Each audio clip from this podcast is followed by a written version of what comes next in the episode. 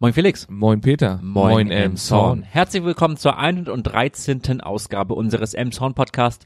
Wir haben heute Redaktionsschluss am Freitag, den 6. März 2020 und das wird in Zukunft auch wohl öfter so sein, weil wir vorziehen auf den Freitag. Äh, versuchen wir jetzt regulär die Sendung zu machen. Wir haben ein bisschen Termine umgestellt und von daher ähm, hat das auch für euch den Benefit, dass ihr am Wochenende den Podcast schon hören könnt. Genau. Und wir schauen mal, wie sich das äh, so auswirkt. Äh, gerne könnt ihr uns auch äh, Feedback dazu geben, äh, wie ihr das findet. Ähm, wie gesagt, schreibt uns gerne. Und ähm, ja, wir probieren das jetzt mal so aus und ähm, ja. Genau. Aber im zweiwöchigen Rhythmus werden wir auf jeden Fall genau, bleiben. Genau, den wollen wir beibehalten, um und bei. Ich meine, in der letzten Zeit haben wir es ja nicht ganz unbedingt, aber in, in dem Dreh sollte es bleiben. Gut, und ich fange einfach gleich mal an. Und zwar gibt es äh, neue, neue, ja, neue News ähm, von der Verladestation äh, jetzt im Sanierungsgebiet. Ich meine, jeder, glaube ich, kennt ihn. Äh, die von der alten Hafenbahn, dieser Verladeschuppen. Da gibt's ja viele, ich sag mal, Diskussionen drum, abreißen, nicht abreißen und erhalten. Und da, also es war ja mal ursprünglich gesagt, der wird auf jeden Fall erhalten ähm, für halt Fahrräder zum Beispiel. Also es wird ein kalter Raum werden, also nicht beheizt, sondern ein kalter Raum, zum Beispiel für Fahrräder, dass man dort ja die Rathausangestellten später ihre Fahrräder zum Beispiel abstellen können. Ähm, jetzt gab es da noch mal ein paar Neuerungen und zwar ist das, da hat das äh, Architekturbüro Winking Froh äh, da nochmal drüber geschaut und sozusagen gesagt, sie schätzen, das würde so ungefähr 950.000 Euro kosten, wenn man das halt zu einem sozusagen Fahrradschuppen umbaut. Ähm, das ist natürlich schon eine Menge Geld für Emshorn. Sie wollen es natürlich trotzdem versuchen, diesen äh, Schuppen zu erhalten. Sie haben sich da allerdings gesagt, wir müssen da uns so ein bisschen begrenzen und wollen jetzt nochmal mit einem anderen Architekturbüro darüber sprechen, gerade die ein bisschen mehr spezialisiert sind auf historische Gebäude. Ähm, da, so viel ich weiß, ist jetzt noch kein direktes äh, Architekturbüro benannt, ähm, aber das äh, will man jetzt nochmal prüfen, die ganze Sache. Und äh, dabei wird sich, ja, das wird jetzt nochmal sozusagen interessant werden, was dabei herauskommt. Ähm, des Weiteren wurde darüber geredet, was mit dem Kyrillion passiert. Das Kyrillion sollte ja jetzt der letzte Stand war, möglichst ins Rathaus integriert werden. Davon will man jetzt doch wieder Abstand nehmen, weil einfach die Flächen dafür nicht da sind. Äh, so wird es hier von vielen Seiten gesagt. Und man möchte auch gerne davon Abstand nehmen, das außen anzubringen ans Rathaus, denn das würde halt die Optik äh, zu, zu stark schädigen. Äh, von äh, FDP und CDU wird gefordert, die Idee des Carillons äh, nun endgültig zu verwerfen. Ähm, Bürgervorsteher äh, Herr Hahn äh, meinte dazu, äh, man könnte ja überlegen, äh, ob man das Carillion doch noch an einer anderen Stelle verwirklichen könnte. Also wird sich zeigen, wie es mit dem Carillion aussieht. Aktuell sind die Vorzeichen aber nicht so gut für das Carillion muss man ganz ehrlich sagen. Winking und Fromm war dieser, das waren auch die, die die Ausschreibung damals für den, äh, den Rathausentwurf, den Siegerentwurf, ja, genau, den genau. Entwurf, das, das war die, diese genau. Organ, äh, dieses Architektur. Genau, die sind da jetzt ja immer noch, glaube ich, so ja. mit beauftragt und die haben halt da nochmal sozusagen ah, Neuigkeiten okay. ausgelassen. Ja. Genau. Schauen wir mal, wie es weitergeht. Ähm, wir haben noch ein Thema, was wir auch schon öfter im Podcast behandelt haben, aber zu dem es Neuerungen gibt. Und zwar ist es das dritte Gleis und der Bürgermeister Volker Hatche hatte im Ausschuss für kommunale Dienste ähm, am äh, Montag ähm, nochmal einen rausgehauen. Und zwar sagte er, berichtete er, er den äh, Stadtverordneten, dass äh, die Bahn mittlerweile nicht nur das dritte Gleis prüft, sondern bereits das vierte Gleis. Oh, jetzt sind wir mal gleich ein Puffergleis einbauen. Genau, es geht nämlich darum, so sagt er hier zu den Emsonner Nachrichten, dass ähm, es darum geht, den regionalen und den Fernverkehr voneinander zu trennen, also auf unterschiedliche Gleiskörper. Er sagt auch, dass möglicherweise im Zuge des äh, Knotenpunkts Hamburg halt auch Emshorn ein Umsteigepunkt werden könnte, um äh, vom Fernverkehr in den Regionalverkehr umzusteigen und äh, auf die Pläne angesprochen der S4, die ja dann möglicherweise auch bis Emshorn fahren soll. Also Ahrensburg ist ja der Ostarm und ähm, Emshorn wäre der Westarm der S4. In. Ähm, das auch nur möglich wird aufgrund der des möglicher des möglicherweise des ähm, ja jetzt des des, des Bahnhofsumbaus nach dem Diebsteich, also das Altona nach Diebsteich umziehen soll, was jetzt ja auch ähm, ja soweit ich weiß, wie in wahrscheinlicher geworden ist. Ähm, ist es, sagt er auf jeden Fall, dass es egal ist, welches System man im Endeffekt nutzt, ähm, nur halt, dass man halt genug Kapazitäten haben muss, um halt im 10 Minuten Takt möglichst ja. nach Emshorn fahren zu können.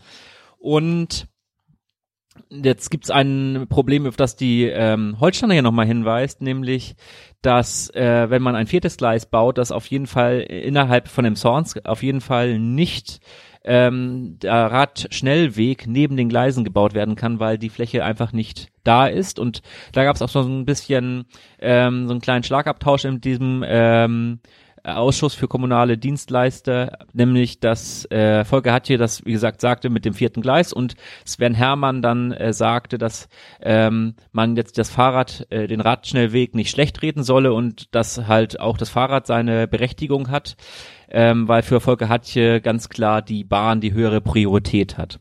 Ah, okay.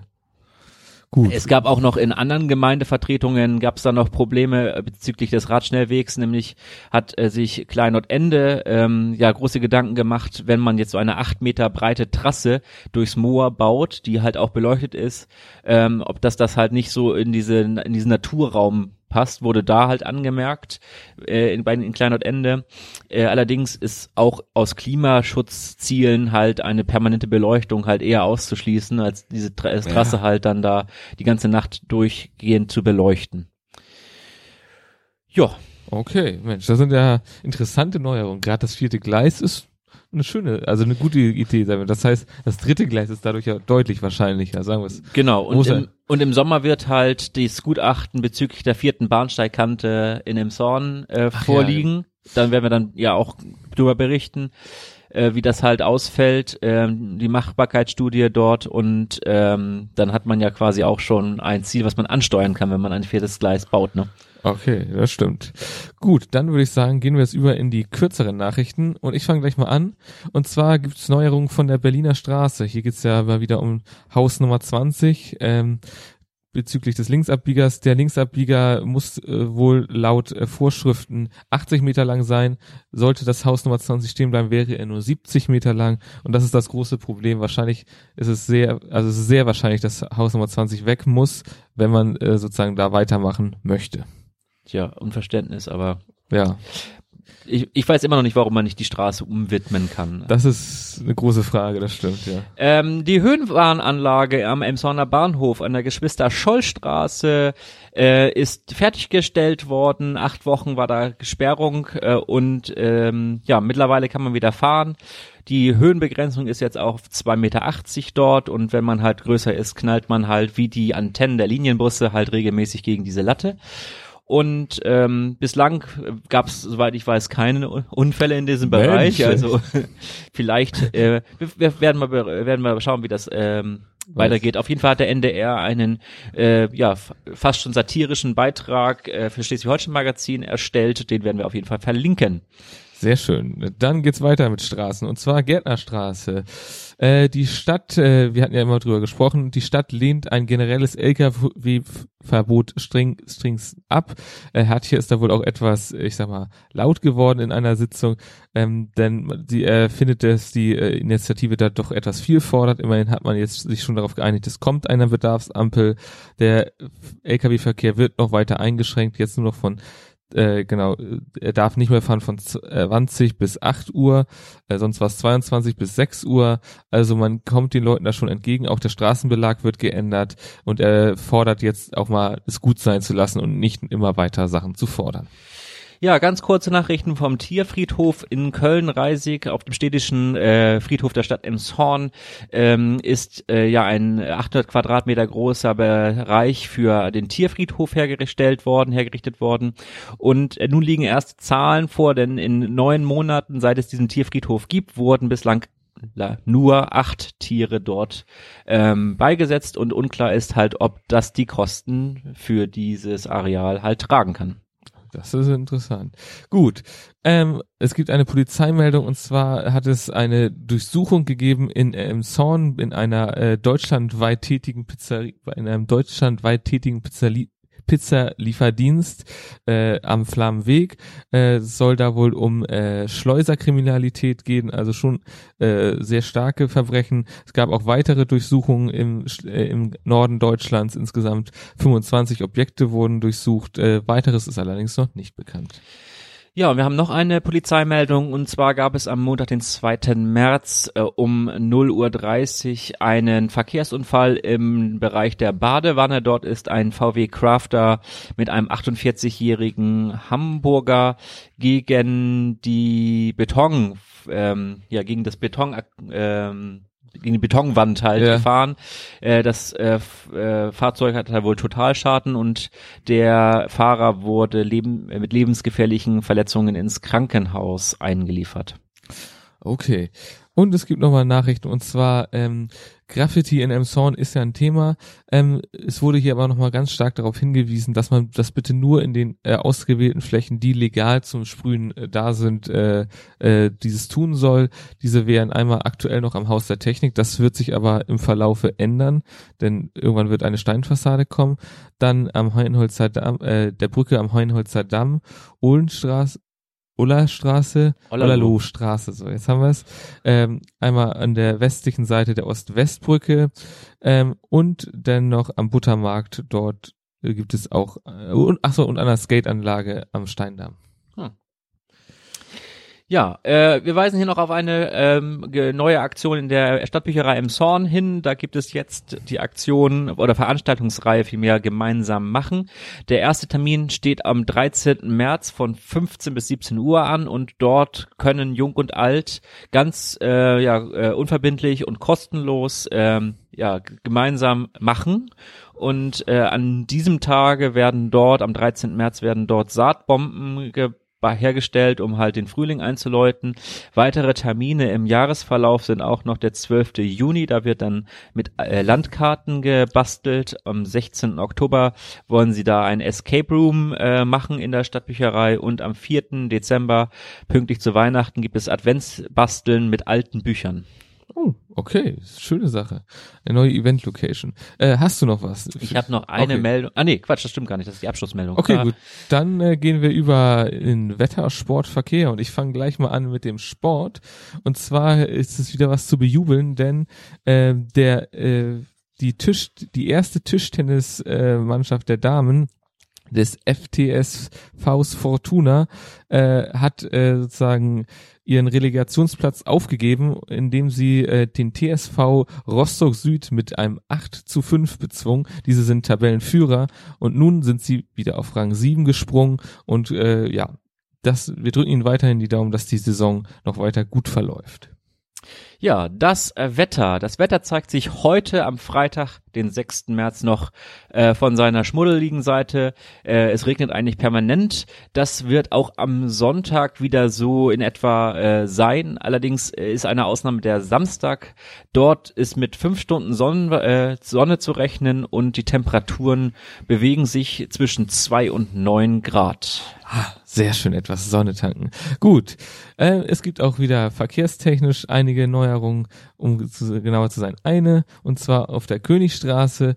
Diese wird äh, für Lieferverkehr vom 4.3. bis zum 14.6. Äh, komplett gesperrt, also zwischen den Hausnummern 17, das ist die Höhe Volksbank ungefähr, bis zur Hausnummer 63, das ist die, die junge Bäckerei. Ähm, hier die Anlieferung muss über die hinteren äh, Zugänge erfolgen. Äh, für die Fußgänger äh, gibt es wohl keine großen Einschränkungen. Außer Slalomlaufen aufgrund Genau. dieser Lichtwellenleiter und Regenlaufsanierung. Genau. Äh, Sanierung Das Geschichte schon, da. klar, es ist ein wenig eingeschränkt, aber man kann die Geschäfte wohl noch erreichen. Ja. Und dann kommen wir zu unserer Abschlussmeldung, die ich ja eben schon fast vorgelesen hätte, und zwar haben wir in der letzten Ausgabe ja schon darauf hingewiesen äh, oder uns Gedanken gemacht bezüglich dieses Tweets aus Thüringen, dass der ja aus der Engelbrechtschen Wildnis abgesetzt wurde. Und äh, es gab jetzt einen Artikel der Zeit, die sich mit der Regierungskrise in Thüringen ähm, beschäftigt hatte und ähm, auch mit dem ja mittlerweile schon wieder Ex-Ministerpräsidenten Kemmerich. Und die ihn halt da in der Staatskanzlei besucht hat, die, die ähm, Journalistin der Zeit. Und ähm, dort trief, äh, äh, traf sie auf einen, ja, ähm, in dem Zorn auf jeden Fall bekannten FDP-Politiker, nämlich Herrn Reiter, der nämlich dort ähm, der Multifunktionssprecher äh, von Kemmerich sich, also sich selbst als Multifunktionssprecher von Ministerpräsident, Ex-Ministerpräsident ähm, Thomas Kemmerich nämlich darstellte. Und äh, ja, äh, kam in diesem Artikel auf jeden Fall nicht so gut weg, äh, weshalb er auf Facebook auch ähm, eine Abstimmung äh, startete und äh, fragte, ob also seine Facebook-Freunde fragte, ob ähm, das jetzt ein Satirebeitrag ist, der lustig sei oder das Karriereende und vernichtend. Oh, okay, okay. Ja, doch. Also man hört noch mal was von Herrn Reiter. Ja, es wurde in dem Artikel auch tatsächlich äh, die verschiedenen Stationen von Herrn Reiter durchgegangen, die er in seiner Zeit halt auch mit ähm, ja mit dem ehemaligen Bürgermeister von Hamburg, mit Ole von Beust, die gemeinsame Firma, die Zeit in Brüssel und halt auch, dass er versucht hatte, in dem Zorn Bürgermeister zu werden, steht auch im Artikel der Zeit. Genau. Okay, sehr spannend verlinken wir auf jeden Fall auch. Jeden Dann haben wir zwei Link-Tipps. Einerseits den NDR-Beitrag und andererseits diesen Artikel der genau. Zeit. Genau. Sehr schön. Gut, dann würde ich sagen, bleibt uns nicht mehr viel zu sagen als bleibt uns gewogen, bleibt uns treu. In, in zwei Wochen wieder, wieder neu. neu.